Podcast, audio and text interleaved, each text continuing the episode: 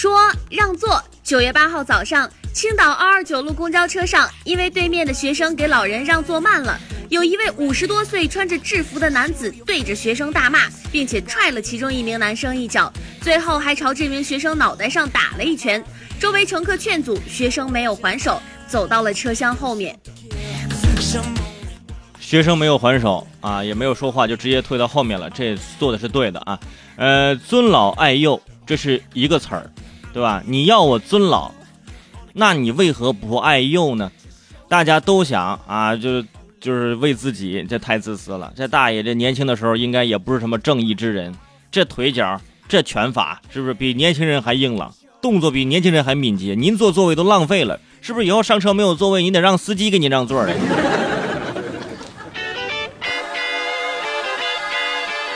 说又是别人的孩子。最近，十九岁的童浩到武汉软件职业学院报道，他靠写作月入四万多，用稿费为父母买了一套八十多平的房子。他从四年级就开始写网文，初二成为了某网站的签约作家。童浩多次劝打工的父亲退休，他说他还想买辆车盘个小店，让父母做生意。每每看到这种新闻吧，我就会有一种错觉，钱真的这么好挣吗？是不是？从十九岁，现在就写作月入四万多，啊，稿费给爸妈买了套八十平米的房子，感觉跟我们过反了。现在很多大学毕业生毕业四年，每个月四千多，父母给你买套房子，有的时候还给你替你，还替你供这个月供。想想啊，平常这样的新闻打印出来贴在自己的床头啊，睡觉之前好好看一看，你不做梦不做噩梦才怪呢。说徒步西藏，最近四川自贡的张伟带着十二岁的儿子，耗时五十天徒步进藏，以康定为起点，沿着三幺八国道翻越海拔四千米以上的十二座高山。他把这段苦旅制成了视频，发到了朋友圈，大多数人点赞，但是也有人质疑。张伟说：“我准备很充分，陪儿子经历苦难才是真正的爱。”圈主，你怎么看呢？我怎么看？我我一般用电视看呢。就是我就很不能理解那些质疑的人是一种什么心态啊！这个孩子那么小，你为孩子健康着想了吗？你怎么？人家的儿子，你说你在这插嘴干嘛？人家儿子非常开心的跟着老爸去这个徒步进藏，人家全程准备的很充分。你说你在这质疑干嘛呢？又不是你儿子，对不对？你回头看看你儿子干嘛呢？你是？你自己平常不陪伴，人家老爸陪伴儿子进西藏，对不对？回想起来自己的少年时代，多么的记忆深刻呀！啊，十二岁就翻越了十二座高山，那是不是到你十八岁就得翻越十八座高山呢？说外卖哥炒菜。最近有一则外卖小哥疑似出餐速度慢，自己炒菜的视频热传，网友直呼小哥简直是逆天了。十一号，美团回应，外卖配送员不能进入后厨，也不能直接接触餐品。对于视频当中的情况，正在进行调查。这个视频很短，我当时看到了啊，我就有点怀疑，这个美团外卖的小哥在炒菜的这个视频，可能是饿了么的外卖员工拍的，就为了。报复，互相斗争啊，争抢市场。以后呢，你们打开这个美团外卖啊，会发现这样一条状态，是吧？您的您的这个点餐啊，外卖员正在烹饪啊。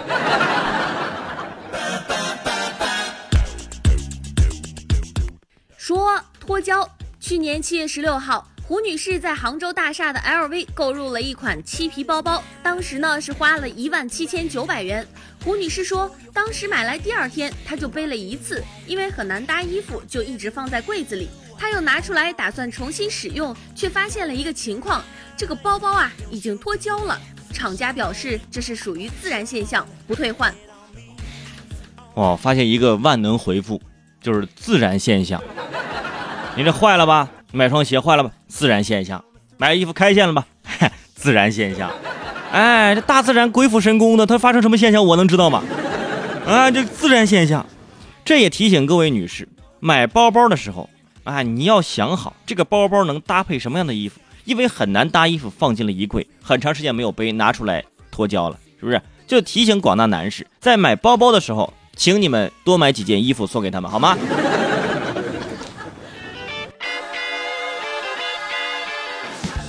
说轮胎。十一号上午七点多，有一辆江苏牌照的小汽车在嘉绍高速王店东出口附近爆胎，靠边之后，有一位乘客下车，在路边上更换备胎。不巧的是，有一辆大货车的轮胎脱落，惯性作用下向前滚了两三百米，正好砸中了正在更换轮胎的乘客，导致这名乘客锁骨骨折。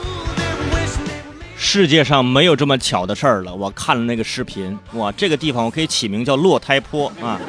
全这车胎在这爆了，正换胎呢。这边来经过大货车，大货车一个轮胎突然掉下来了，哇，往前直速的奔跑，奔跑了大概几百米，直接撞到这个正在换胎这位大哥身上，哇，一边奔跑我就想那个车胎，一边奔跑就说啊，我来啦！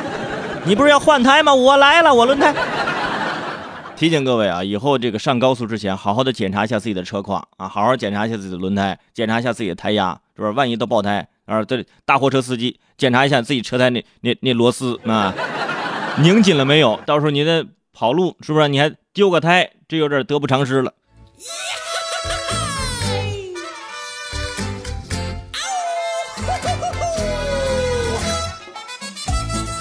好了，以上就是今天劝主快评的全部内容啊！感谢我们的这个美术课代表梁二。